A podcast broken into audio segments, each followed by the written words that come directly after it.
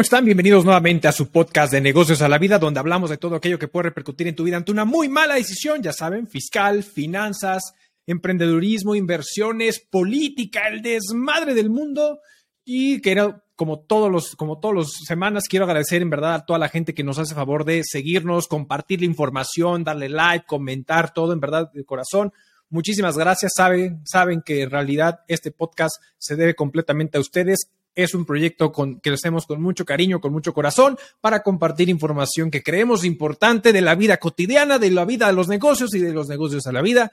Muchísimas gracias.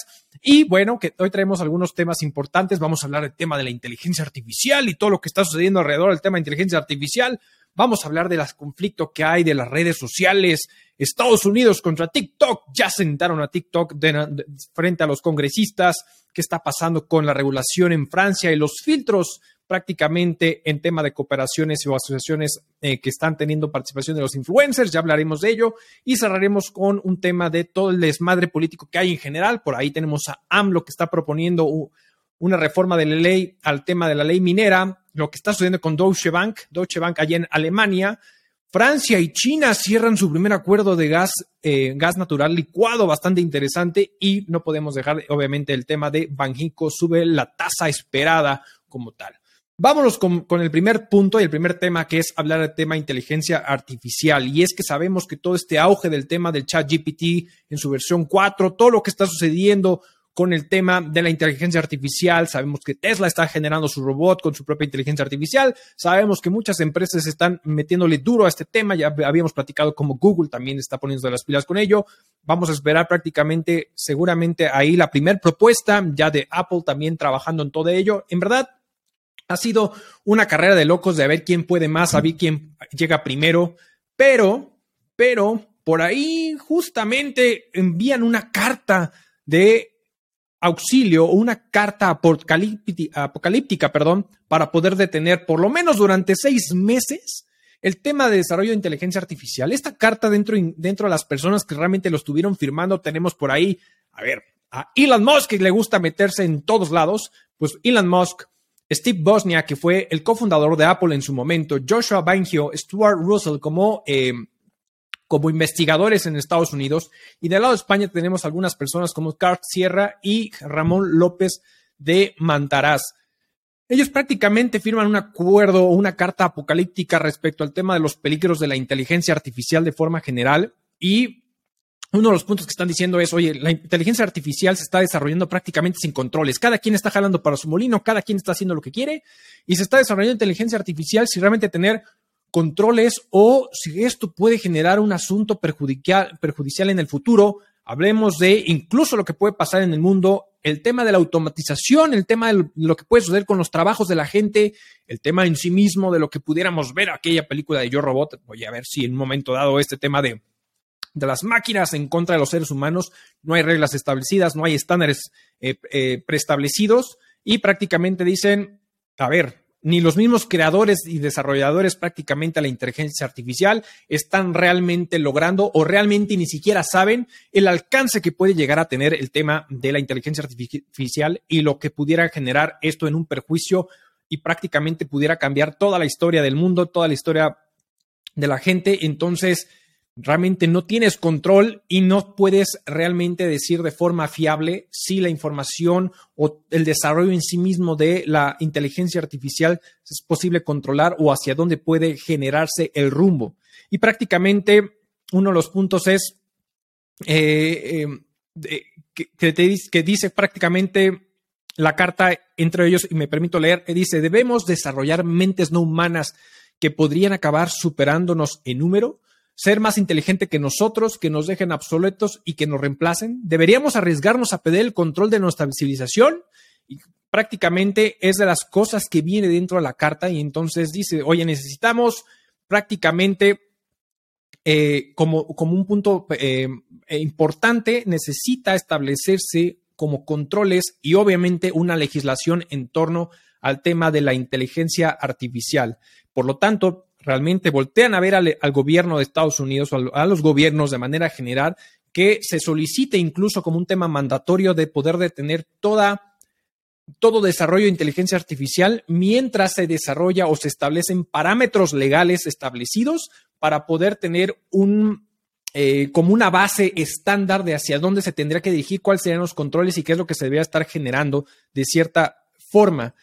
A ver, esto siempre ha sucedido. Lo mismo pasó con el tema de las criptomonedas en su momento, cuando nace en aquellos ayeres el tema de Bitcoin y cómo empezó a generar auge. Obviamente no lo pelaron tanto, empezó a generar demasiado auge, demasiada economía de mercado, toda esta situación y entonces dice, esto va en contra de los gobiernos, va en contra de la economía legal, financiera y los bancos tradicionales y entonces empiezan a meter controles bastante tarde y ahorita uno de los puntos que están desarrollando es definitivamente son las famosas monedas digitales eh, centralizadas a través de los bancos centrales de cada uno de los países. Entonces eh, estamos viendo, ya, ya saben, el peso digital, el euro digital, la moneda estadounidense digital, el yuan digital, todos los países le están metiendo como tal de controlar la información. Entonces aquí no es, algo similar. Empezaron a desarrollar el tema de inteligencia artificial, salió el pum y el auge de ChatGPT y entonces obviamente es esto con OpenAI y pues toda la inversión eh, millonaria que ha hecho Microsoft como uno de los grandes partícipes de esta empresa desarrolladora de ChatGPT, pues obviamente dicen, oye, necesitamos establecer controles realmente de asegurarnos que sabemos el rumbo de cierta forma hacia dónde va.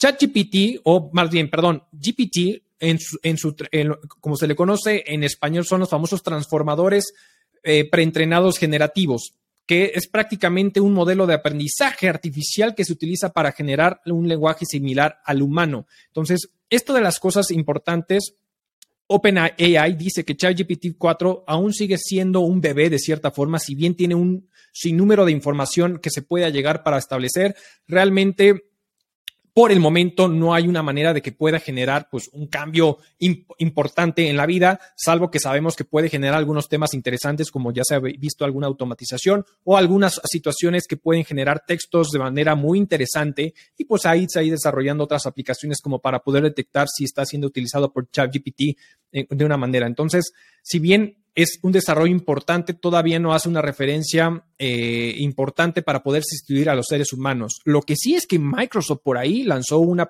una, una aplicación que se llama Copilot y que se puede usar con ChatGPT prácticamente en todas sus apps como Excel, Microsoft Word, PowerPoint, etcétera, está utilizando una app o una aplicación que se llama Copilot, que es como copiloto, donde puede hacer una conexión con ChatGPT y prácticamente esto genera una explosión de productividad impresionante porque prácticamente podrás tener información en Excel y le podrás pedir a Copilot que prácticamente haga un análisis financiero de la información y entonces ChatGPT podrá entrar a trabajar de una manera ardua, extensiva y esto es algo bastante importante. Entonces, y esto va sumado prácticamente a lo que Elon Musk en una entrevista le hacen de, oye, tú crees en tema de inteligencia artificial y él dice, esto es algo que vino para quedarse, pero prácticamente parte de esa carta que están haciendo es, decir, necesitamos entender hacia dónde vamos, hacia dónde está dirigiendo, si realmente hay control de la información y no hay controles, necesitamos establecer un, un, un marco legal necesario para saber hasta dónde sí, hasta dónde no cuáles son los, los, controles o los parámetros que debe existir alrededor de toda esta situación, porque obviamente esto puede salirse de control. Definitivamente lo que es la automatización, la inteligencia artificial va a provocar que muchísima pérdida de empleos el día de mañana y el mismo Elon Musk en una entrevista dice, esto va a generar que en un momento del día de mañana las empresas se van a volver productivísimas, van a generar muchísimas ganancias, van a generar muchos menores costos y no va a haber empleos. Por lo tanto, en estas ganancias impresionantes prácticamente van a volver, que pero se propone, y no es la primera vez que alguien lo propone, es así, no es la primera vez, se ha propuesto muchas veces el tema de la famosa renta mundial, esta renta eh, que prácticamente se genera a nivel mundial para poder establecer un pago perpetuo, un pago a todas las personas del mundo y esto va a ser un sí o sí necesario el día de mañana, pero no sabemos si es suficiente, porque al final esto el día de, esto el día de mañana lo que va a provocar es que posiblemente sea una cadena de consumidores. Yo te doy un impuesto, yo te pago a través de todo lo que estamos recaudando en impuestos, de la eficiencia económica que se está generando en el mundo, pues te voy a poder pagar a ti una cuota mensual, ¿no? Un dinerito mensual para que me sigas consumiendo y sea un ciclo de abundancia para los grandes empresarios importantes. Entonces, se dice muy fácil, pero la realidad es que hacia allá vamos y es ver hacia dónde se está moviendo toda la parte económica, ¿no? Entonces sí se propone prácticamente que se haga una regulación al respecto para saber hasta dónde sí. Por el otro lado tenemos a una gran fundación, ustedes sabrán, y esta fundación Mozilla, de los prácticamente es un gran apostador, ¿no? Que sale a la luz esta gran fundación de libre, eh, de todo que sea libre. Sabemos que fue uno de los creadores en su momento de Firefox y que prácticamente es un buscador libre, a diferencia de lo que es Chrome, lo que es Edge. Eh, prácticamente de Microsoft y Google en eh, de cierta manera, pues prácticamente abre y genera una startup de inteligencia artificial donde establece lo que va a ser Mozilla AI donde lo que va a generar es un tema de desarrollo de inteligencia artificial, pero lo que va a buscar es que prácticamente no sea democratizable, o sea, democratizable, donde realmente esté abierto al público, se espera que genere una gran inversión millonaria de 30 millones de dólares para esta fundación, por parte de esta fundación Mozilla, donde prácticamente buscará o supersigue un fin altruista de cierta forma, donde la, inteligencia artificial esté al alcance de todo el mundo y sea abordado de una forma distinta, ¿no? para que evitemos todas las consecuencias catastróficas que se pueden llegar a pintar de las grandes tecnológicas que solamente persiguen ganancias y en esa persecución de ganancias, justamente aluciendo a esta misma carta, se pueda salir de control y no podamos controlar esta creación importante de lo que se está generando respecto a este punto. Entonces, es algo bastante interesante lo que estamos viviendo. La, realidad es que sabemos que sí o sí se tiene que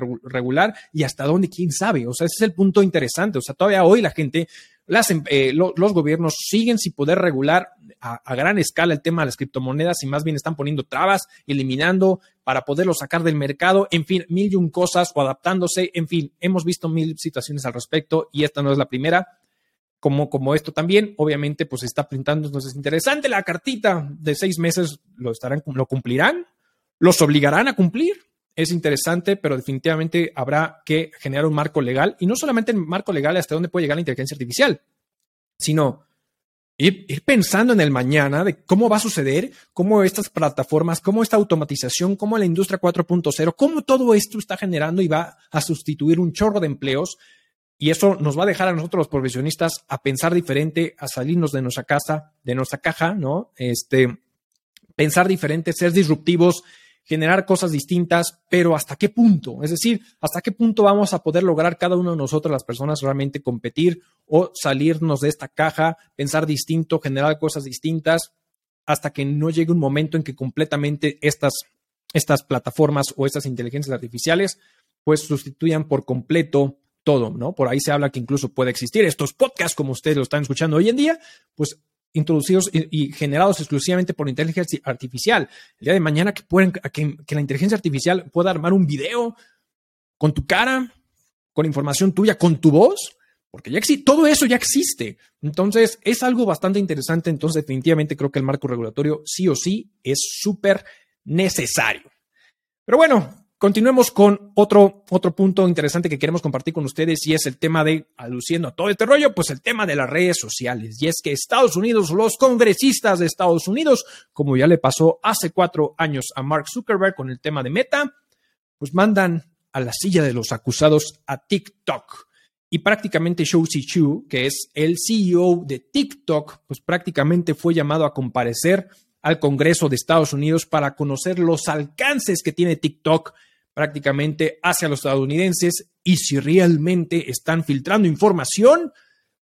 A ver, no sé si les invito a que de repente vean los videos de estos congresistas cuestionando y la verdad es que ayer de hecho le decía a un, a un buen amigo, le dije, oye, ¿qué onda con tus congresistas?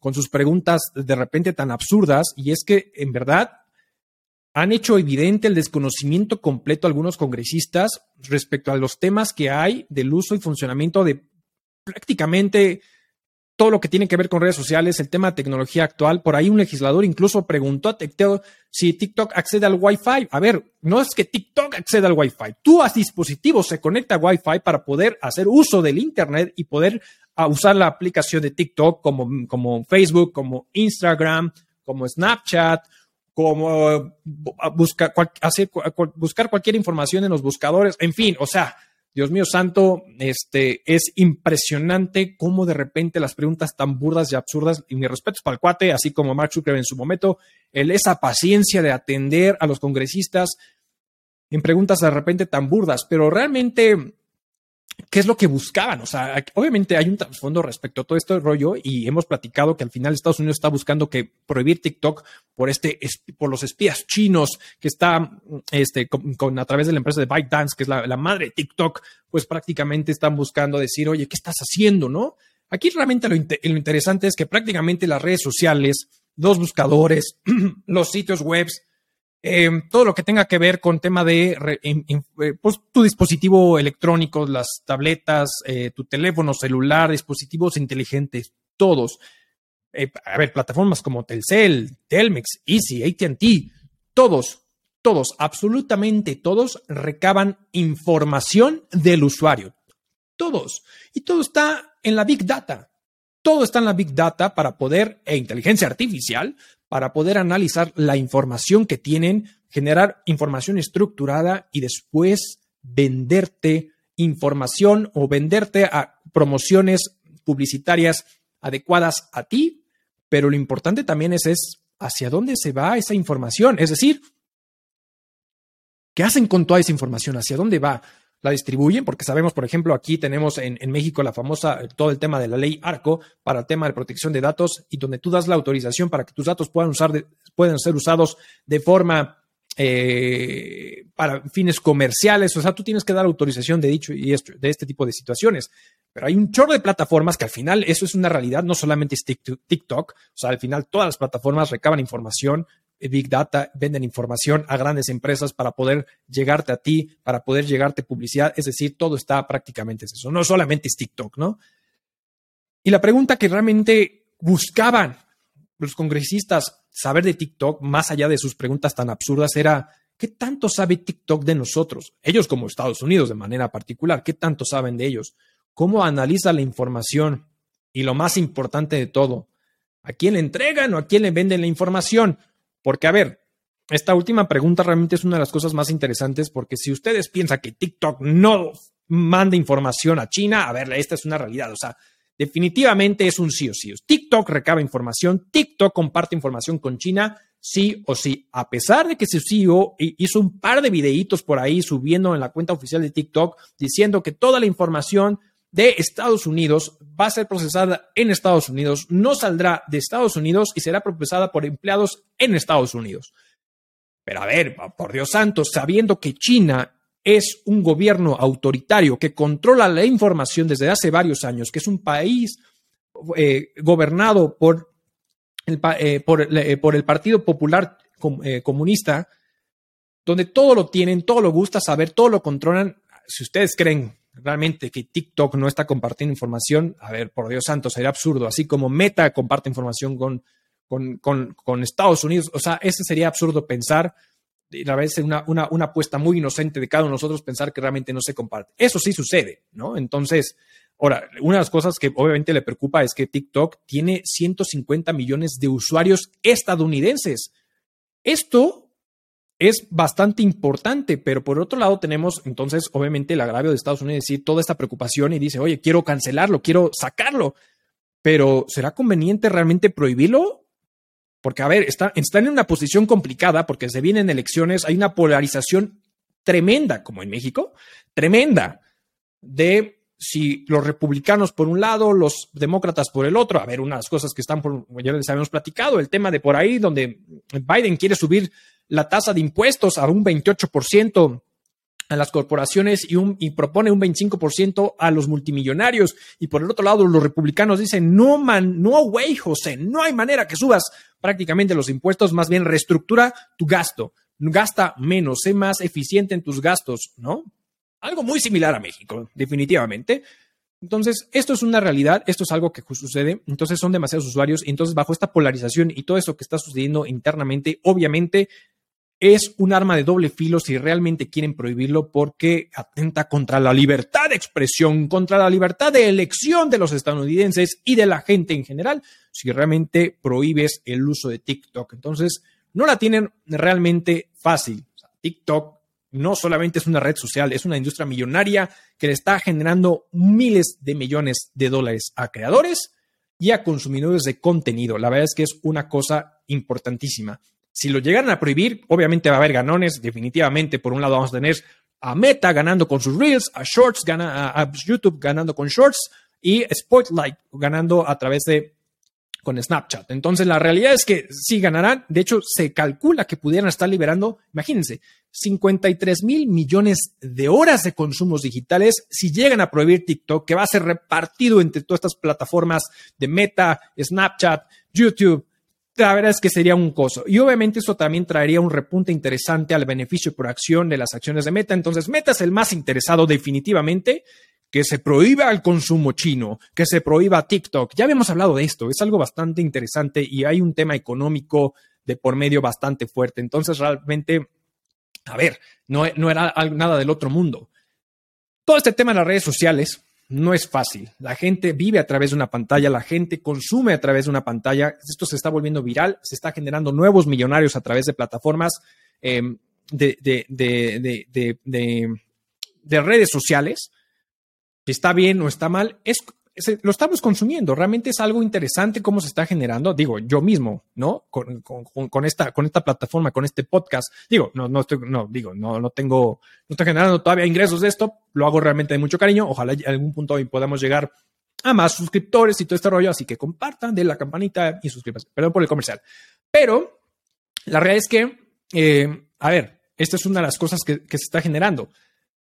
Y dentro de ese marco legal de lo que sucede y lo que realmente es real o no dentro de lo que se promueve en una red social, pues por ahí hay un país que levantó la mano y dice, Francia, por ahí, promueve una ley donde al final lo que está buscando es que todos los influencers, todos, deberán informar si usan filtros de belleza. Y esto solamente cuando sean publicaciones durante una asociación paga. Es decir, si tienes una promoción, si hay una empresa que te contrata para que hagas una publicidad y le metas lanita y que prácticamente tú publicites algo, si hay imágenes, si hay videos con retoque por, por temas de estándares de belleza, tendrás que poner una leyendita de esto está retocado, esto tienes que informarlo. El tema es que el consumidor sepa que hay un retoque de por medio, que eso no es natural, que no es como tú te levantaste la cama con los pelos parados, con el aliento que te apesta, en fin, no.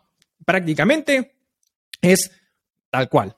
Tienes que ponerlo y nombrarlo. Y esto prácticamente porque están evitando que existan estándares de belleza donde provoque trastornos psicológicos en la gente por decir, ¿por qué no me veo como él? ¿Por qué no me veo como ella?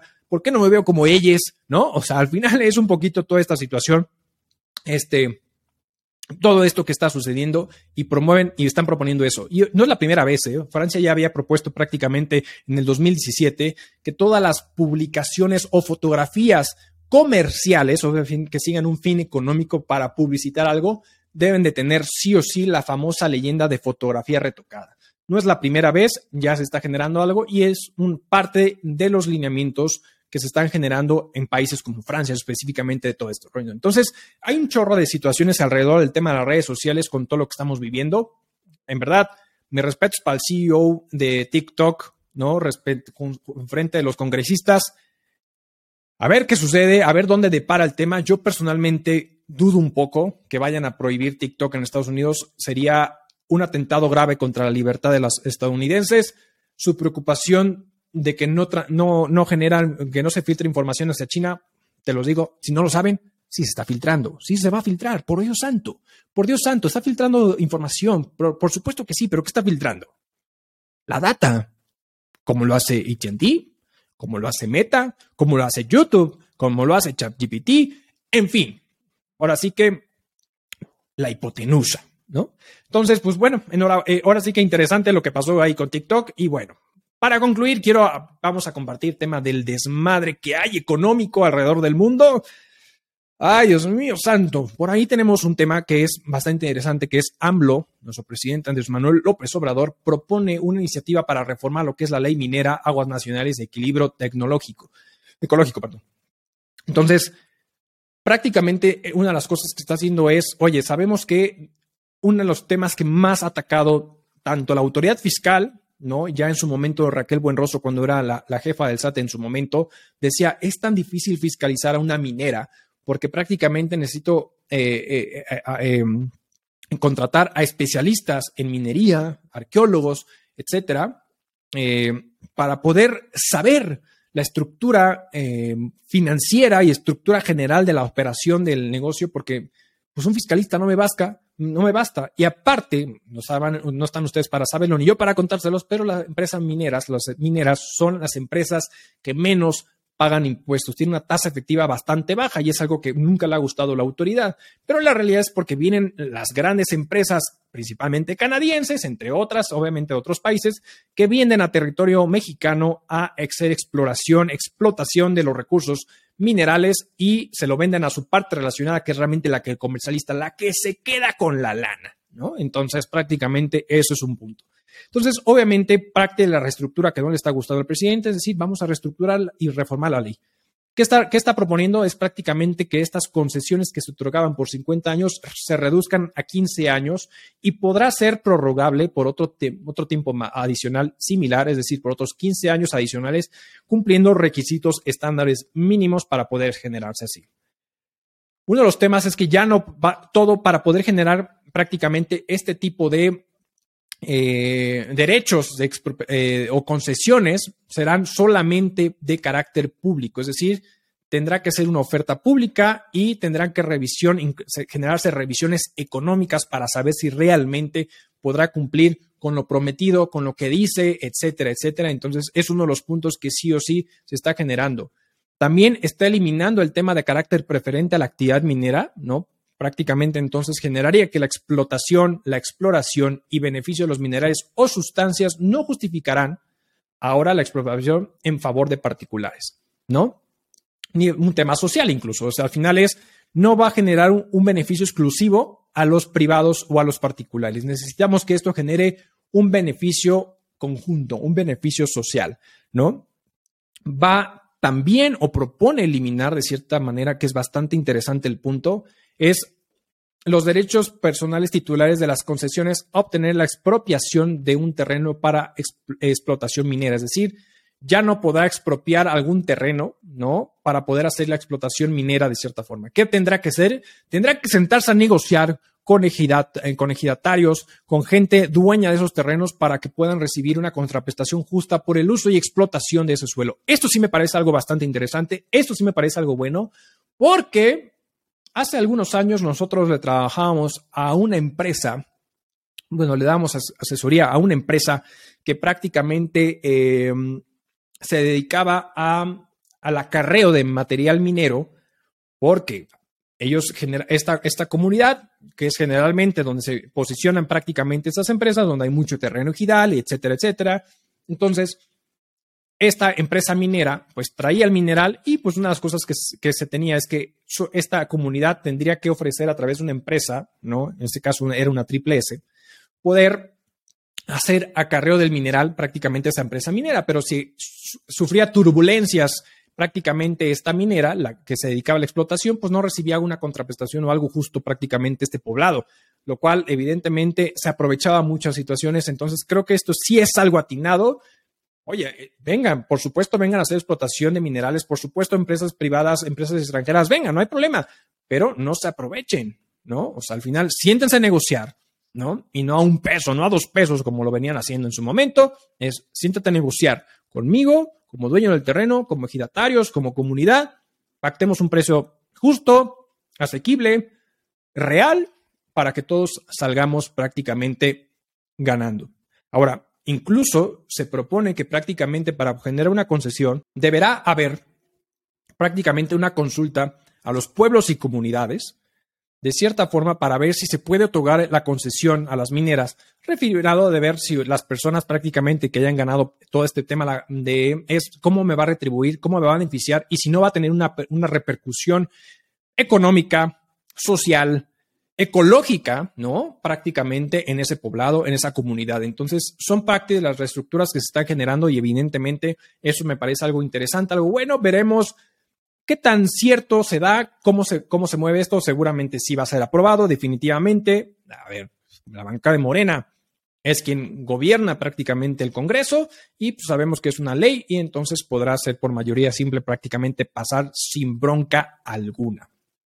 De ahí pasando todo lo que está sucediendo en México, no podemos dejar de pasar con lo que está sucediendo del lado de la inflación y la tasa de interés, porque Banjico hoy jueves que estamos grabando, sube 25 puntos base, sube 25 puntos base la tasa de interés. A ver, es algo que se esperaba. Iba a ser algo similar a lo que hizo la Fed, prácticamente de subir 25 puntos bases. Entonces, ahorita llegamos a una tasa de referencia de 11, una tasa acumulada de 11.25%. ¿Por qué? Porque aún estamos muy lejos de la inflación, de los objetivos de inflación de un 3-4%. seguimos estando, si bien disminuyó un poquito en este último, eh, en este último bimestre, estamos en 7.10 más o menos. La realidad es que si bien se contrajo ligeramente, no estamos llegando a lo que se está previendo. Entonces, pues obviamente la subida de tasas se sigue esperando. Esto prevé que de, cierta manera todavía podríamos tener algunos incrementos en este año para cerrar con una posible tasa del 11.5 o 11.75% si es que las condiciones actuales se mantienen igual. Es decir, que la inflación no se, siga disparando, que se pueda mantener controlado, si todo el desmadre económico que se está generando no genera una turbulencia mayor, entonces prácticamente es eso. Al igual que la Fed, ¿no? De cierta manera, se prevé que para 2024 puede existir un recorte de tasas. Lo que se espera en México es prácticamente que para el 2024 podamos estar en, un tema de tasas de interés entre un 6% y entre un, entre un 6 y un 10.5%, más o menos situándose en un promedio del 8.5%. Las condiciones globales no le están generando, eh, están generando que pues prácticamente esto se vea, se, se está acotando o se estén tomando este tipo de decisiones. La Fed lo hizo, porque hay una serie de factores externos que están poniendo presión en saber si se toma este tipo de decisiones, se sigue siendo más agresivos o no. Y prácticamente es eh, Banjico al momento de decir, de subir sus 25 puntos base, da la explicación del por qué. Y esa explicación dice, oye, a ver, hay una cierta de condiciones financieras globales que están sacando de control, hay una pérdida, de, hay, un, hay un tema de incertidumbre muy dura en los mercados, en la gente, por todo el desmadrito que ya platicamos en su momento en el episodio anterior del tema, eh, del tema, bueno, hace un par de episodios con el tema de Credit Suisse y todo el desmadre financiero definitivamente. Y bueno, hoy, sigue, sigue desencadenando. Por ahí tenemos el tema de Deutsche Bank. Eh, de Alemania, con también con, con, este tipo de cosas, que ahorita precisaré algunos puntos de ello, pero al final todo eso sigue. Entonces, la incertidumbre, obviamente, es algo. La impresión inflacionaria sigue generándose, ¿no? Entonces, todo este tipo de cosas son afectaciones externas que al final siguen manteniendo esta alza, pero están tratando de no ser tan agresivos, principalmente, como ya lo hemos comentado, por el tema de la incertidumbre, por todo el desmadrito global que estamos viviendo. Entonces, si bien es una de las cosas que está generando, y todo en esta cadena de del cadena dominó que hemos estado viendo por la tecnología, porque al final la tecnología le ha permitido prácticamente a la gente poder retirar su lana ipso facto, y el gran apalancamiento que tienen las instituciones financieras evidentemente no soporta que toda la gente retire el dinero en el, en el mismo momento. Deutsche Bank no ha sido la excepción y prácticamente, si bien hay un cierto control, y lo pongo entre comillas, por parte de este banco alemán, ha, ha estado en escrutinio de cierta forma desde la crisis financiera del 2008 por el tema de sus fondos de inversión y cómo, todo lo que generaba. Prácticamente ahorita tiene una banca tradicional, una banca de consumo, una banca de créditos eh, hacia, hacia los negocios y prácticamente por un tema de cotizaciones, por un tema de, de, pagos anticipados de bonos, lo que sucedió es que si bien no metió presión fuerte económica, generó incertidumbre. Si bien es si vienes arrastrando un desmadre generado por el tema de Credit Suisse, por el tema de Silicon Valley Bank, por todo lo que está sucediendo, evidentemente cualquier movimiento en falso provoca incertidumbre, sale control, hay gente miedo y entonces pasa que evidentemente a este banco haya caído por lo menos un 10% del valor de sus acciones por este tipo de cosas. ¿Cuál va a ser el remedio más fácil que pueden llegar a generar los bancos centrales, entre ellos la Fed? Este, prácticamente los bancos centrales para poder rescatar este tipo de situaciones es imprimiendo dinero. Pero imprimir dinero a lo bruto, a lo absurdo, sin algún soporte económico, algún soporte real detrás, es una solución a corto plazo, pero no generará una reestructura interna en las instituciones financieras y entonces a mediano y largo plazo servirá para dos cosas, para nada y para nada. Será un rescate cortoplacista sin generar realmente una estructura financiera de cierta forma, ¿no? Entonces, todo esto está generando una gran presión y a ver, Estados Unidos está teniendo una presión impresionante con todo esto. Entonces, porque si bien es un remedio muy sencillo que, lo están pensando, ¿no? Tanto Europa como, como Estados Unidos, pues no la tienen fácil porque hay un factor interesante. ¿Qué pasa si imprimes dinero al güey, como ya lo hiciste en su momento? Inflación. Inflación. Entonces, Estados Unidos está en una posición complicada El mundo está en una posición complicada con esto que estamos viviendo para querer rescatar o salvar sabiendo las condiciones que se tienen actualmente. Y si a eso le añades la guerra fría que hay con China y todas las situaciones que hay alrededor, híjole, mete presión en la economía y veremos cómo México puede rescatar, cómo puede saltar o cómo puede beneficiarse de este tipo de cosas. Hoy lo estamos viendo con el tema New Shoring y todo lo que estamos viendo, pero China no brazo a torcer. Y por ahí prácticamente se cierra el primer, o sea, si no quería tener Estados Unidos mayor presión, China cierra su primer acuerdo comercial con Francia, nuevamente Francia sale a relucir, con el tema de compra de gas natural licuado. ¿Pero qué creen? Pagado con yuanes. Así como escuchan, yuanes. Hemos dicho anteriormente que China, Rusia han estado generando acuerdos económicos para fortalecer diferentes monedas que no sea el dólar americano.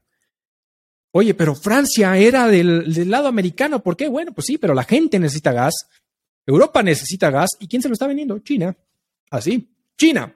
Y entonces dice, oye, si veo por acá un país de cierta manera frágil económicamente, ¿con quién me puedo ir? A lo mejor me conviene irme del lado, del otro lado, porque a lo mejor estaba del bando equivocado. No estoy diciendo que eh, eso es lo que están diciendo, pero al final es decir, bueno, vamos a explorar opciones. Dentro de esas opciones es este primer acuerdo pagado en yuanes. Van a fortalecer la moneda china, es lo que está buscando China y esto va a meter un chorro más de presión en Estados Unidos y en su moneda definitivamente.